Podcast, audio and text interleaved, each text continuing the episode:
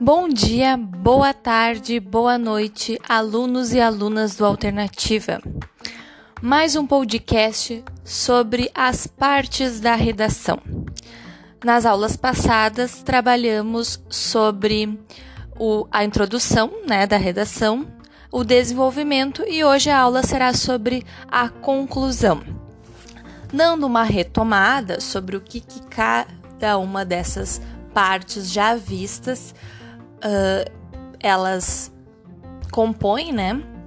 A introdução, então, falando um pouquinho da introdução, fazendo um resumo aí para vocês, basicamente é preciso conter na nossa introdução a nossa, o nosso tema e a nossa tese, né? Lembrando aí que uh, a introdução é uma espécie de roteiro para o leitor. O de, já falando agora sobre o desenvolvimento da redação, é onde o autor do texto, né, vai desenvolver os seus argumentos em defesa do seu ponto de vista, né? Vai se posicionar uh, em defesa da sua tese. Vai reforçar aí o tempo todo uh, o que, que ele está uh, defendendo, né? E aí, neste desenvolvimento, ele vai se utilizar de recursos argumentativos, elementos argumentativos, estratégias argumentativas.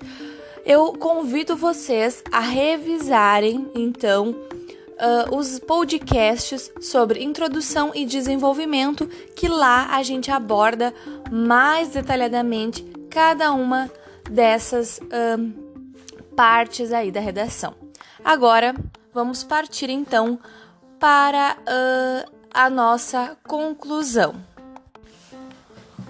O parágrafo de desenvolvimento, né? Ele é um fechamento de ideias né? É um reforço, você vai reforçar então o seu ponto de vista e apresentar a sua proposta de, eh, de intervenção mais uma frase final.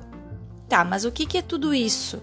O que, que uh, uh, quer dizer com tudo isso? Então, como a gente vai estruturar essas, essas, esses pontos uh, comentados? Então, é, ne, é, na conclusão né, que vai se gerar então a, a impressão final do avaliador é onde você vai gerar a impressão, uh, né, o fechamento ali, aquela impressão final que o avaliador terá da sua redação.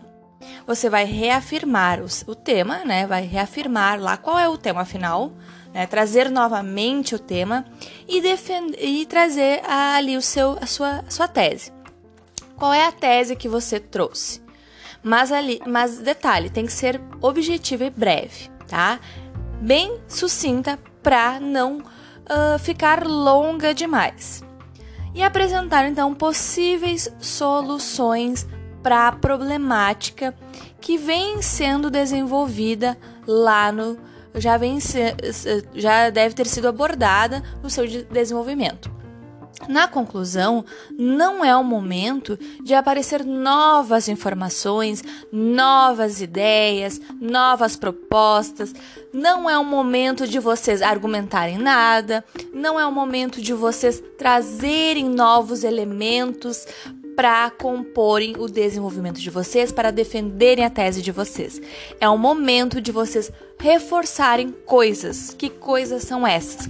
O tema, a tese e proporem soluções. Soluções, que soluções para quê? Soluções para os problemas que vocês apresentaram lá no desenvolvimento, que vão estar o quê? Relacionados com a tese, o tema de vocês, com aquela delimitação lá no início que vocês fazem do, te, do, do tema de vocês, etc. Tá? Então, voltando. Vocês vão então uh, apresentar então essas soluções. Vão de, deve ser então sucinta e resumida, breve, certo? A uh, o, o uh, a conclusão de vocês ela não pode ser muito longa, né? Vocês têm que lembrar que vocês vão ter o maior espaço da redação de vocês, vocês têm que deixar para o desenvolvimento, tá? Até porque para uh, uh, trazer soluções ou a proposta de intervenções tem um, um, um uma estruturinha para que vocês não fiquem horas escrevendo sobre essas propostas, certo? Então vocês vão retomar a ideia principal, né, que já foi comentada. Vão ser, vocês devem ser convincentes e não proporem novas informações, tá? O que, que vocês devem fazer nessa proposta de intervenção de vocês? É muito importante vocês terem atenção à questão problema, né? Ela já deve, já deve ter sido trabalhada no texto de vocês, apresentada e discutida lá no desenvolvimento. Não é o momento agora de vocês quererem trabalhar ela aqui. Vocês só vão solucionar essa questão problema, tá? A proposta tem que ser coerente com os argumentos de vocês e lembrando, é importante sim respeitar os direitos humanos.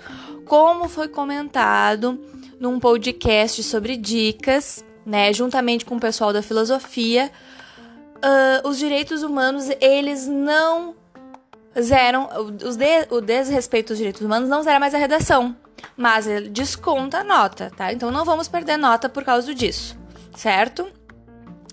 Uh, o que, que eu quero uh, lembrar vocês? Que tem uma uma estrutura, né, para delegar funções de quem faz as propostas de intervenções, certo? Mas a gente costuma antes uh, transformar em perguntinhas a proposta uh, de intervenção, né? Pra, na hora de propor uma solução, a gente costuma criar uma, uma, um macetezinho para ajudar vocês a facilitar na hora, né? E não tornar algo muito extenso, muito difícil, muito cheio de uh, de coisas assim, tá? Que não vão agregar. Por exemplo, quais são as perguntinhas que a gente costuma indicar para vocês? O que será feito, né, para solucionar? Quem fará? Como será feito, né? Como vocês farão isso, né? Ah, para quem será feito? Para que, né? Para que será feito e por que fazer isso?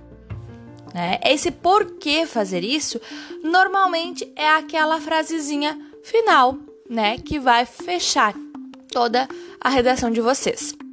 Então, como a gente vai estruturar esse delegar funções? Tem o famoso macete go me fez. Go me fez. Que é go de governo, o de ONGs, G, uh, M de mídia, I de indivíduo, F de família, E de escola, S de sociedade.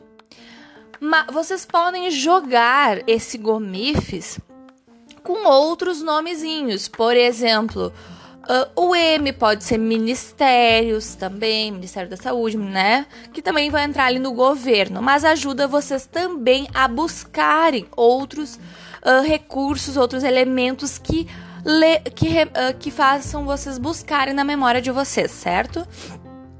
Então, uh, então vocês lembrem sempre, né? Retomando rapidinho aqui um resuminho geral. Não esqueçam, introdução, apresentar tema e tese, que é o roteiro do texto de vocês, desenvolvimento, defesa da, da tese baseada em exemplos, dados, fatos, né, as estratégias argumentativas uso de argumentos, conclusão, retomada de informações, solução do problema. Basicamente é isso. Qualquer dúvida, não deixem de procurar o professor e sanar todas elas. Um beijo e bons estudos a todos vocês.